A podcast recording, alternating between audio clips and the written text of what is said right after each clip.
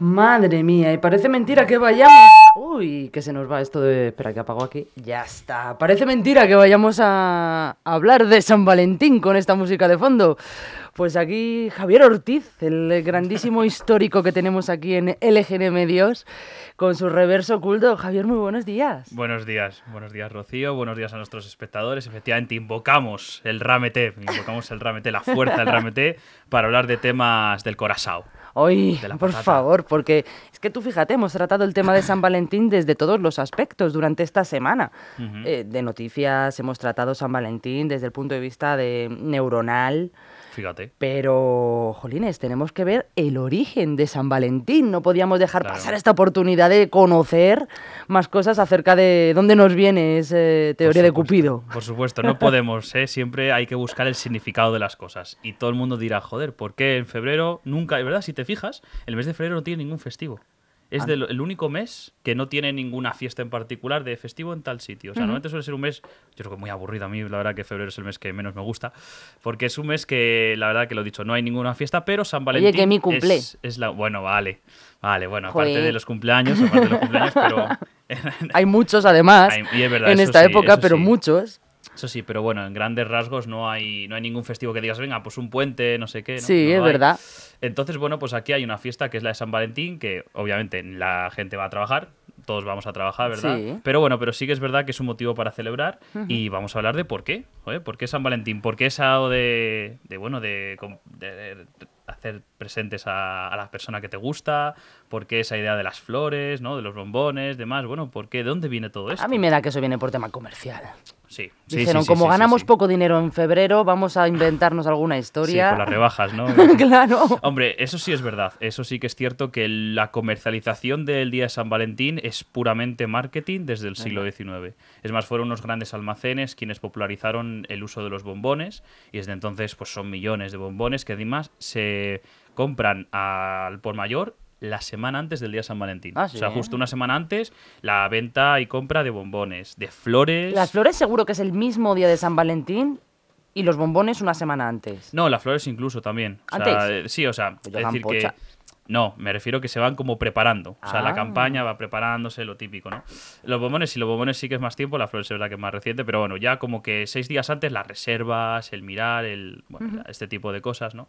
Pues se prepara todo y es verdad que fue a raíz del siglo XIX, sobre todo con esos almacenes en Gran Bretaña. ¿Te acuerdas cuando hablábamos de, del árbol de Navidad? Pues los ingleses en ese tema, en el tema negocios, siempre han impulsado cosas que hoy en día pues tenemos normalizadas a nivel global. Sí. Y una de ellas es el, es el bombón, la verdad. Pero efectivamente vamos a hablar de. Vámonos para atrás, vámonos para atrás, vamos a hablar de esos orígenes. ¿Quién es San Valentín? ¿Por qué el 14 de febrero es el día de San Valentín? Bueno, pues obviamente San Valentín te sonará a santo de la iglesia, ¿verdad? Sí. Todo nuestro calendario, todos los días están relacionados con los santos. Bueno, pues San Valentín existió. San Valentín fue una persona que vivió en tiempos del Imperio Romano. La verdad que siempre nos remontamos a Roma, Vaya, Es ¿eh? que somos muy romanos al final. Y bueno, pues San Valentín vivió en el siglo III de nuestra era una época en la que el cristianismo pues, era todavía una religión ciertamente perseguida. No es la religión que conocemos hoy en día, una religión que el Imperio Romano pues, la veía como un enemigo, algo peligroso que había que perseguir y reducir. Entonces los cristianos al final se movían en clandestinidad, es decir, en secreto. Bueno, pues este San Valentín, antes de ser santo, Parece ser que fue un... Valentín, qué mala, qué, malo, qué malo, qué malo. bueno, pero las horas de la mañana yo, yo te lo perdono. Eh, Valentín parece ser que fue un legionario romano. Oh. Un soldado de Roma que, bueno, que pues se convirtió al cristianismo. No es raro, no es raro ver legiones romanas que a pesar de provenir de Roma, pero como tenían que estar tanto tiempo en frentes tan lejanos, se terminaban empapando de las religiones de esa zona y terminaban por convertirse a esa religión y luego la contagiaban y cuando volvían a Roma pues esa religión cogía muchos seguidores. Muchos adeptos. Eso es, muchos adeptos. Bueno, pues parece ser que, bueno, que este Valentín pues se hizo cristiano, se hizo cristiano en sus tiempos del imperio. Y aquí viene su leyenda. ¿Qué pasó con él? Porque normalmente cuando alguien es santo es porque la han matado. Ah, sí. Sí, sí, o sea, eso de los santos es porque ha sido un mártir y por tanto, por su muerte en pos del cristianismo, en pos de defender la fe, te dedican un día. Incluso es que lo hablábamos aquí con la Navidad. Además, eh, cuando lo de Jesús, realmente eh, lo de la Navidad tuvo que ser un debate de la Iglesia para, bueno, pues vincular el culto del sol con el culto de Cristo, porque efectivamente lo que se celebraba desde el principio era la muerte, pero el nacimiento no. Realmente nunca se dio esa importancia, porque lo he dicho, el cristianismo da importancia a la muerte en pos de la fe. Bueno, claro, pues- porque tú no naces por el cristianismo. Exactamente, sino que tú al final haces una prueba, un acto heroico, por lo cual, pues tú al defender la fe te canonizas, ¿no? Y Mm. mereces los cielos. Bueno, pues en este caso, San Valentín, pues hizo dos cosas. Os se contó que se hacían dos cosas. Ahí la leyenda se mueve un poquito, sin saber muy bien cuál hipótesis o cuál no. Como fue legionario, obviamente, pues tenía amigos romanos. ¿Y qué pasa? Que casaba en secreto a estos soldados con mujeres. Ajá. Algo que estaba prohibido. El Imperio Romano no quería que los soldados se casasen porque si eres soltero vas a hacer mejor la guerra. Al final, si tienes un compromiso amoroso, no vas a estar en lo que tienes que Hay estar. que ver, ¿eh? Siempre pasa igual. Entonces, claro, al final era una vida muy complicada el compaginar, pues nunca mejor dicho, el amor y el deber. y bueno, pues al final este hombre casaba a estas personas porque independientemente de la ley, pues el amor es el amor, ¿verdad? Bueno, pues los casaba en secreto, hasta que al final le descubrieron. También otro aspecto es que mm, un día defendió a los cristianos, cuando lo dicho, estos estaban perseguidos, entonces como que se delató. Defendió a una pareja cristiana y dijeron, eh, este hombre es cristiano. Por tanto, independientemente de una o la otra, yo creo que pudo ser una mezcla de las dos, acabó en la cárcel. Acabó en la cárcel y durante su cautiverio, fíjate, que se enamoró de la hija del carcelero y ella de él. Vamos. Y ella de él. Se enamoraron los dos y bueno, pues tuvieron ahí una relación que duró muy poquito porque San Valentín, Valentín, Valentín. en este caso, pues al final fue ejecutado. Terminó siendo Ah. ejecutado, martirizado por ser cristiano, lo dicho, por casar a soldados romanos, incluso soldados cristianos con otras cristianas en secreto, por haber defendido a unos cristianos en su momento para que no les eh, torturase, no les hiciese ningún mal. Y al final, pues este Valentín fue ejecutado. Y antes de su muerte, como estaba enamorado de la hija del, del carcelero, pues escribió una nota, una dedicación, ¿no? O sea, una nota de amor. De ahí viene lo de dar un Valentín. Las típicas postales de amor vienen Sí. de ahí. Es decir, porque Sa- San Valentín antes de su muerte escribió una postal a su amada. Ay, qué bonito. Escribió una carta, lo típico de despedida, ¿no? Sí. Y bueno, pues desde entonces se ha popularizado y eso realmente es como... Es decir, la celebración de San Valentín de estas fechas, ese es el acto ritual primigenio. Antes de los bombones, antes de las flores, antes de los regalos de hoy en día. La carta. Era la carta. Claro, dar un Valentín era hacer eso, marcarte un San Valentín. Sí, sí. Y de ahí la práctica de que el 14 de febrero, pues en Pero honor a le, San Valentín. le, le mataron el 14 de febrero. Sí, sí, sí, claro. Por eso San Valentín, claro. O sea, el, eh, cuando normalmente eres canonizado con tal día es porque ese día ha sido el día de tu muerte. También, a ver, no tiene por qué ser por día de tu muerte, sino que al final se te considera ese día como tu día porque has hecho algo en, en referencia a la iglesia. A lo mejor no con tu muerte, pero a lo mejor un acto heroico que hayas hecho, algo determinado que determina, pues bueno, ponerte en el calendario. Pero claro, aquí hay un trasfondo. A ver. Porque realmente, más allá del martirio, la iglesia, como hemos hablado muchas veces, era muy inteligente. Sí. Y claramente, en una época en la que justo el cristianismo pasa de ser una religión, eh, vamos a decir, perseguida, a ser la religión del Estado, la religión del Imperio Romano, pues ahí no es casualidad. Y no es casualidad porque la iglesia decidió que el día de San Valentín fuese el 14 de febrero. Claro, ah, está bien que lo hayas comentado. La verdad que no se sabría decir si realmente murió un 14 de febrero o no, pero la iglesia aprovechó la leyenda de San Valentín para transformar una fiesta que se hacía en estas fechas y convertirla en el día de San Valentín. Por tanto, ¿qué se hacía en la época romana antes de que el cristianismo triunfase? La Lupercaria. Lupercaria. El cristianismo... Qué nombre tan bonito. Sí, un nombre bonito que ahora explicaremos el qué, qué es eso de la Lupercaria. Pero realmente era una fiesta que la iglesia romana no la veía con buenos ojos. La iglesia, claro, cuando ya la- el cristianismo era la religión oficial del imperio romano, tenía mucho poder. Claro, esa fiesta no la veían bien, entonces dijeron, ¿cómo podemos hacer que la gente deje de celebrar esta fiesta transformándola, dándole una máscara cristiana, un matiz cristiano? Pues ya está, la leyenda de San Valentín quedará como el 14 de febrero. Y en vez de celebrar la Lupercaria, celebraréis el día de San Valentín por esto que hizo, que tiene que ver un poco con el amor. Bueno, pues ¿qué es esto de la Lupercaria? A mí aquí vamos a entrar en materia, que es lo que a mí me gusta. El salseo. Es uno de los rituales más sangrientos y siniestros de la antigua Roma. Es muy interesante. Pues verás, en época, mm, bueno, en toda la historia de la civilización romana, llegaba el mes de febrero con una fiesta muy especial llamada Lupercaria que consistía en lo siguiente. Esto antes de San Valentín. Sí, sí, claro, exactamente. Todo O sea, antes porque se celebraba ese día la Lupercaria. Claro, y luego fue 15 sus- sustituida, por lo que me vas a contar ahora de a ver por qué se quitó. Exacto, el 15 de febrero era el día eh, grande de la Lupercaria. El 14. El 15, el 15 de febrero. Ah, Lo que claro. pasa que, bueno, pues para. Lo que pasa que la Lupercaria, el día grande era el día 15. Sí. Pero se hacía ya antes una Se, serie de se rituales. preparaban antes. Claro, es como Semana Santa. El día grande es el Viernes Santo, domingo, pero la Semana Santa dura una semana en la que ya hay Vale, actos. vale, vale. Bueno, pues aquí era el día 15, entonces, bueno, pues cogieron el 14, que seguramente San Valentín murió un 14 de febrero, y decidieron, pues lo dicho, ¿no? Transformar la fiesta y quitarle todo rastro de esa celebración que se hacía durante las primeras semanas de febrero. Lo que pasa que el día 15 era el día grande. Bueno, pues ¿qué se hacía antes del día 15? La Lupercaria. La Vamos Lupercaria, ello. claro, vamos a ver, era la Lupercaria hasta el día 15, que era el gran día. Sí. Bueno, pues lo que hacía Roma era lo siguiente: cogían a los muchachos más jóvenes, más fértiles, más, por así decirlo, en edad de casarse. ¿No? ¿Y qué hacían? Pues durante una semana los llevaban a una misteriosa cueva. Una cueva en la que supuestamente fue la cueva donde el mito fundacional de Roma. La loba amamantó a Rómulo y Remo. ¿verdad? Roma fue fundada por Rómulo y Remo. Pero Rómulo y Remo, que lo dicho, es la historia al final del Rey León. Es más, es que el Rey León se inspira en Hamlet de Shakespeare y es que Shakespeare para hacer Hamlet se inspira en el ritual de Lupercalia. Y el libro de la selva también, ¿no? No, libro- no, no, no, el libro de la selva no. El libro de la selva ya es de Kipling, esto es del siglo XIX, época de la India británica, Ah, vale. que él se inspira en historias populares. Bueno, en, él crea cuentos con animales para hacer fábulas, es decir, enseñanzas pedagógicas a los niños, inspirándose obviamente en historias de la selva. Esto es, eso es diferente. Vale, vale. Pero bueno, así en resumidas cuentas, la historia de Rómulo y Remo, lo dicho, es como el Rey León, ¿no? Un rey en una antigua ciudad llamada Albalonga, antes de que existiese Roma.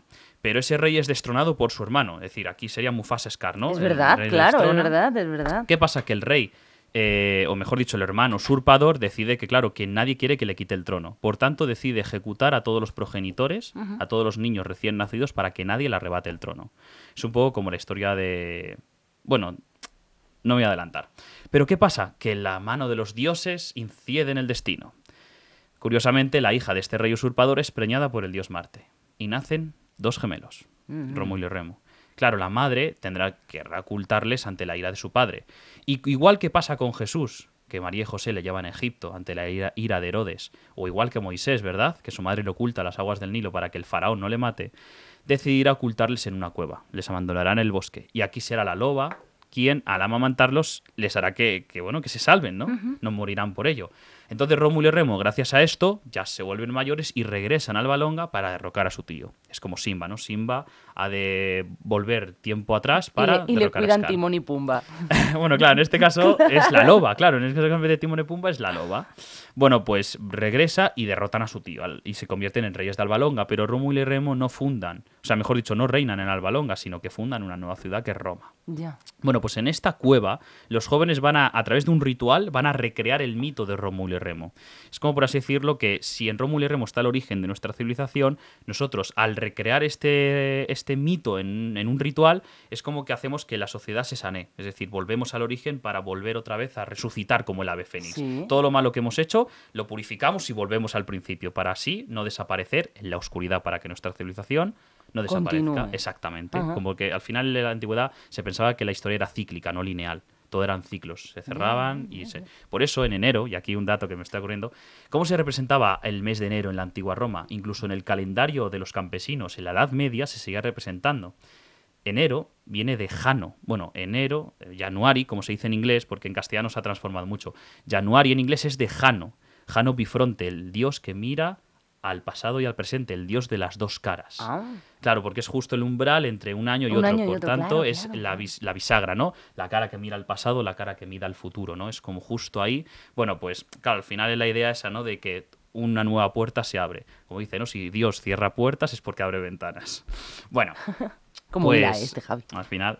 Bueno, pues al final y al cabo, lo dicho, en este ritual que hacían estos jóvenes para hacer honores al mito de Rómulo y Remo, pues llegaba un sacerdote vestido de fauno A la Este- cueva. les esperaba en la cueva un sacerdote que era como el guardián de dicha cueva donde supuestamente habían sido amamantado- amamantados Rómulo y Remo por la loba, pues les esperaba un sacerdote mm, vestido de fauno. Bastante alocado. ¿Y qué hacía? Desnudarles. Les desnudaba a todos los jóvenes y por tanto durante estos días los jóvenes tenían que hacer una serie de sacrificios en honor a Rómulo y Remo y vigilados por este sacerdote fauno. Mitad fauno, mitad lobo. Se vestía, bueno, pues como un fauno y como un lobo. Con lo que pillaba, ¿no? Sí, bueno, no, justo como un fauno y como un lobo. Era una mezcla un poco entre cabrío y lobo. Sí. Porque precisamente lo que estos jóvenes hacían era sacrificar una cabra y un lobo. Ah. Los sacrificaban, o sea, los mataban. ¿Y qué hacían entonces con este sacrificio de cabra y lobo? Bueno, pues con la sangre se bañaban en ella. Desnudos se bañaban en la sangre de la cabra y del lobo. Y ahora viene lo mejor. Cogían las tiras, desde las tripas de la cabra. Y con sus tripas hacían unas tiras de cuero. Y estas tiras de cuero lo que hacían eran ensangrentarlas, es decir, las bañaban en sangre y se preparaban. ¿Y qué hacían con el lobo sacrificado? Se vestían de él, es decir, cogían las partes, lo descuartizaban y se ponían una máscara de lobo, incluso se ponían el rabo entre las piernas. Se transformaban en hombres lobo. Es decir, ellos dejaban por un momento de ser hombres para ser hombres lobo. Bueno, pues estos muchachos vestidos de hombres lobo se preparaban para el día 15. El día 15 volvían a Roma, volvían a la ciudad. Y todo esto en febrero con el frío que hace, en pelotas. También hay que ver que es que, claro, aquí en España, al tener la influencia del Atlántico y del Cantábrico, Sí. eh, nuestros inviernos son muy fríos, pero en países mediterráneos puros, donde no hay influencia del Atlántico, los inviernos no son tan, Ah, tan vale, fríos. vale, es verdad que en ya Ita- digo lo que le faltaba. En Italia y en Grecia, la verdad que los inviernos no son tan fríos como en. España. Y lo que pasa es que, claro, España es que pues, la riqueza que tenemos, al final tenemos Variedad. tantos ecosistemas, tanta diversidad de, de todo, que al final hace que, que no tengamos ese invierno suave de Italia Sí, y Grecia. sí, Entonces, claro, ahí en esa época, bueno, pues se movía, se hacía mejor. algo bueno Era algo tenía. mejor. Entonces, bueno, pues ¿qué pasa? Que el día 15 las muchachas de la edad de estos varones tenían que salir a Roma, tenían que salir a la calle.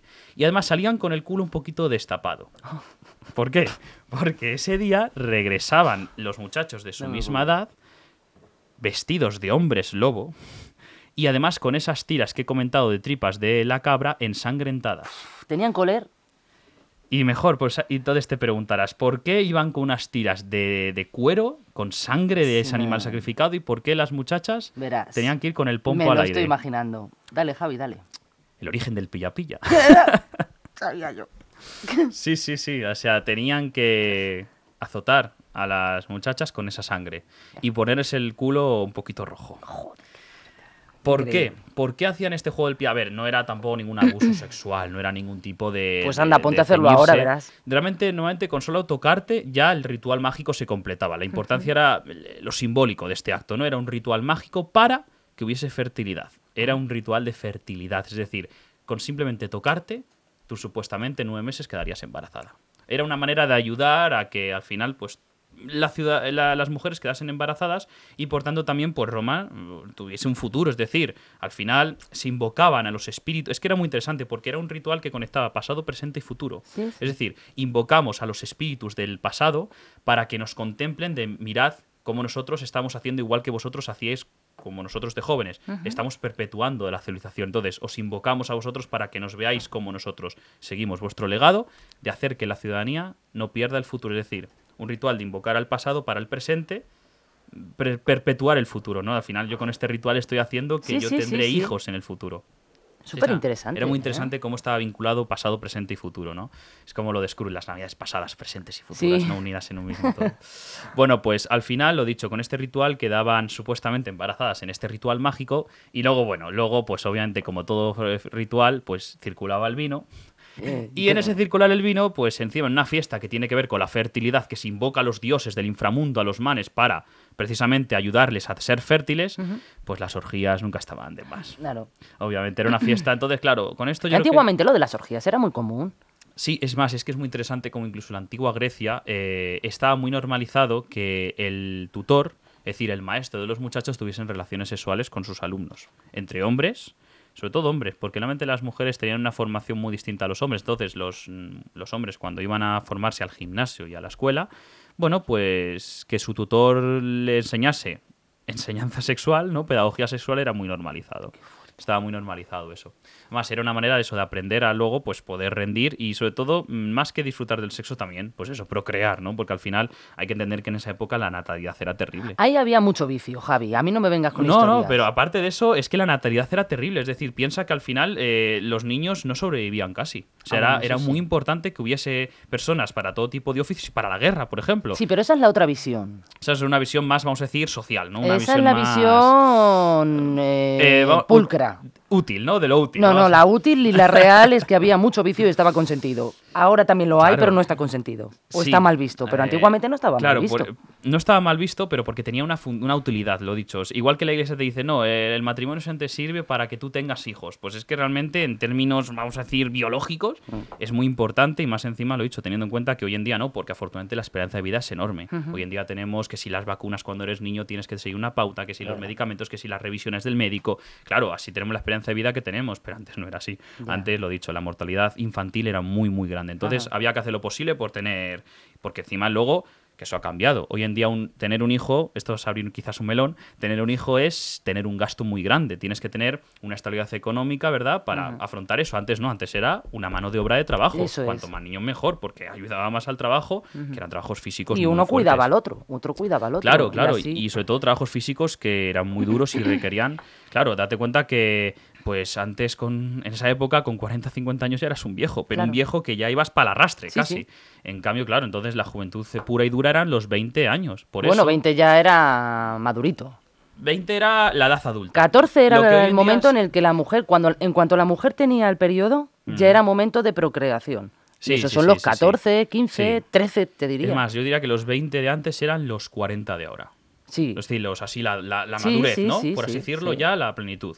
Sí. pues e, era así. Entonces, claro, por eso llevaban a los muchachos más fértiles y las mujeres más fértiles de su misma edad. O sea, que el feo no iba a la cueva. Sí, sí, sí, no, no, ahí no importaba la belleza. Porque luego ya en el vino y la orgía, aunque bueno, ya sabes que el vino. igual. El vino da un poco igual, pues ahí ya sí que es verdad que hacía que precisamente las personas que estaban enamoradas, aprovechando el contexto de la fiesta, pues ya tuviesen relaciones sexuales. Encima ya. con, imagínate la emoción de haber hecho ese ritual, pues como que te ponía más aún todavía, ¿no?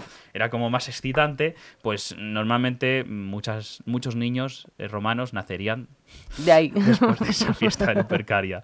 Entonces, bueno, era un ritual, pues eso, que al final relacionado con la fertilidad y claro, la iglesia, como ya puedes ver, pues eso no lo veía muy bien, lo veía muy perverso no todo. tenía claro. Entonces, bueno, venga, pero como sabían que era muy importante al final, pues que eso se siguiese permitiendo, pues en vez de prohibir un ritual, una fiesta tan popular, tan integrada en la sociedad, que si la prohíbo va a ser peor, va a ser el efecto rebote, la voy a transformar. La voy a transformar, la voy a cristianizar y se va a celebrar de otra manera. Pero eso sí, San Valentín será una fecha idónea pues para que al final, pues, el Día de los Enamorados, pues pase lo mismo. Pase lo mismo. Pero sin orgía. Claro, de manera pulcra ya, ¿no? Como de manera ya, pues entre hombre, la mujer, el marido, la esposa, bueno, ya una forma eh, pura, vamos a decirle, de, o sea, que a San Valentín, bueno, a Valentín, de ser perseguido a ser admirado, ¿no? A ser admirado, eso es, efectivamente. O sea, claro, ser perseguido por, vamos a decir, el imperio romano pagano no por la iglesia, claro, la iglesia cuando ya conquista el poder de la fe, o el poder religioso, no de la fe, no, el poder religioso, claro, ahí ya pues obviamente los héroes de la cristiandad en el calendario hay que honrarles. Y bueno, pues un hombre que había muerto por amor y que encima casaba a hombres y mujeres en secreto, pues qué mejor que, ponerle en, que colocarle ahí. Que colocarle ahí, es decir, será San Valentín ahora el que te ayudará a, que tú tengas Y ya dejaron de cerrar a la gente en las cuevas, ¿no? Y ya, sí, ya obviamente, además, curiosamente no se sabe muy bien dónde estaría esa cueva. ¿Ah, o sea, se cree que en el corazón de Roma, pero la verdad que es un poco difícil de encontrar la ubicación exacta de la cueva donde supuestamente hacían esa lupercaria. ¿Ah? En la cual durante una semana estaban esos muchachos haciendo ese ritual y luego pues el día 15, lo dicho, era el día del desfile y del pilla pilla en Roma. Claro, al final esa tradición se, perdió, pero bueno, pero se perdió lo que es el ritual en sí, pero el significado no se perdió. Lo dicho, se transforma, se actualiza con otra máscara, pero siempre lo mismo. Sí, sí, sí. Siempre lo mismo. Te voy a hacer una pregunta comprometida, que igual a lo mejor me dices, jolín, no se callará esta. ¿Tú sabes por dónde viene la palabra de Cupido? ¿Por qué se dice Cupido? Eso tiene que ser pues americano. la verdad que. ¿A que sí? Igual que lo de Papá Noel. Pues sí, bueno, lo de Papá Noel ya lo hablamos, eso es un invento de la Coca-Cola. Bueno, que tiene que ver con. Tú habla, que yo voy a coger el teléfono. Tiene que ver con el, con el Santa Claus, con San Nicasio, en la Europa medieval. Que sí, que luego la Coca-Cola pues lo vestirá de rojo y blanco, como es el Logan de la Coca-Cola. Sí. Pero, claro, Cupido, a ver, los eh, querubines mm, realmente eh, tienen siglos de historia, los querubines. Eh, ya en la antigua Grecia existían, la antigua Roma también, y es más, será el Renacimiento en sus obras que lo representará. No sé si será eso. Aquí, en la antigua Grecia, Cupido era conocido como Eros, el hijo joven de Afrodita, la diosa del amor, la belleza y la fertilidad Para los romanos, Cupido es el dios del amor, hijo de Venus y de Marte, dios de la guerra. Cupido era ayudante de su madre Venus, dirigía la fuerza primordial del amor y la llevaba a los mortales. Claro, es que en el Renacimiento, que hubo un gusto por todo lo antiguo, se representan en muchas obras de muchas obras pictóricas, muchas obras de pintura, cupidos. Entonces, bueno, al final yo creo que en el Renacimiento se pudieron popularizar, porque lo dicho, los cupidos llenaban todos los cuadros, pero claro, es que tiene un origen efectivamente antiguo, ¿no? Al final, pues eso es, eso, esos ayudantes de Afrodita. Han hilado ahí. Sí, sí, claro, obviamente han hilado. Es decir, si al final Afrodita es la diosa del amor, o por decir, decir esa diosa que inspira amor, belleza, fertilidad, precisamente, claro, Cupido es su legión. Claro. Su legión de, de, bueno, pues de, de, pequeñas criaturas que ayudan a, a esa fertilidad y a ese amor. ¿no? Entonces, bueno, pues al final, claro, o sea, la idea de que Cupido te, inyecta, pues eso es que Afrodita se manifiesta claro, claro, en claro. el amor entre un hombre y una mujer o entre un Pues vaya, vaya manera de hilar tan buena, ¿verdad? Cupido, San Valentín. Sí, sí, al final. eso, fíjate, yo hasta lo veo hasta más interesante. Incluso el vincular Cupido con San Valentín que lo de las flores y, lo de los bombones. A ver, al final el presente siempre está ahí, ¿no? Sí. Pero bueno, pero no es extraño, no es extraño que Cupido al final, como la legión y los ayudantes de Afrodita, pues ayuden a que. Bueno, pues yo propongo una cosa a partir de ahora: que se hagan dos fiestas, una la de Cupido y otra la de San Valentín, porque no tiene nada que ver. Es lo mismo, pero no tiene nada que ver. Entonces deberíamos de incluirla. Yo creo que, fíjate, yo creo que. Con festivo laboral también.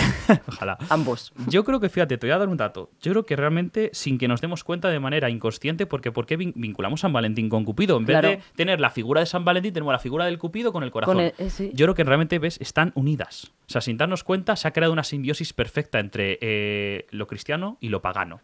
Es decir, al final San Valentín con Cupido, es decir, como que los Cupidos son la legión de San Valentín. Qué bueno. Entonces, yo creo que realmente, yo creo que realmente, sin darnos cuenta. Pepita de oro, ¿eh? Salen de este, de este estudio. Es lo que tiene el reverso oculto. Es que Pepita de oro, Javi. Entonces, yo creo que sí, yo creo que realmente hoy en día se han fusionado ambas tradiciones. Qué bueno, qué bueno. Merecía la pena, ¿eh? Tenerte aquí entre nosotros para contarnos el origen histórico de San Valentín, de Cupido, de unir, de pedir festivos por. Así que, sobre todo, para que lo sepan, cada vez que celebren San Valentín, en vez de pensar tanto en, pues bueno, pues en los típicos regalos que están muy bien, piensen sobre todo en el significado oculto que tiene esta fiesta, y en la importancia. Y de escribir, que lo importante es escribir una carta de amor. Hombre, claro que sí, eso es lo importante. Lo importante al final, más que hacer regalos, es demostrar el amor, no solo en San Valentín, en cada todos día. Todos los días, todos los días. Eh, de verdad, que, que, Cupido nos inspire, ¿no? no nos, se, se manifieste en nosotros para inspirarnos y dar, y dar mucho amor. Eso es. Javier Ortiz, un placer haber compartido estos micrófonos a tu lado, contigo.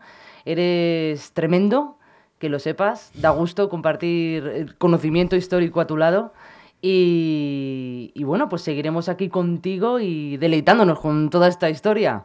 A ti, Rocío, ha sido un placer durante estos, estos meses compartir pues, encuentros tan magníficos, llenos de, cosas ocultas, de cosas interesantes, inquietantes, esas que nos tocan el alma, la patata, el corazón.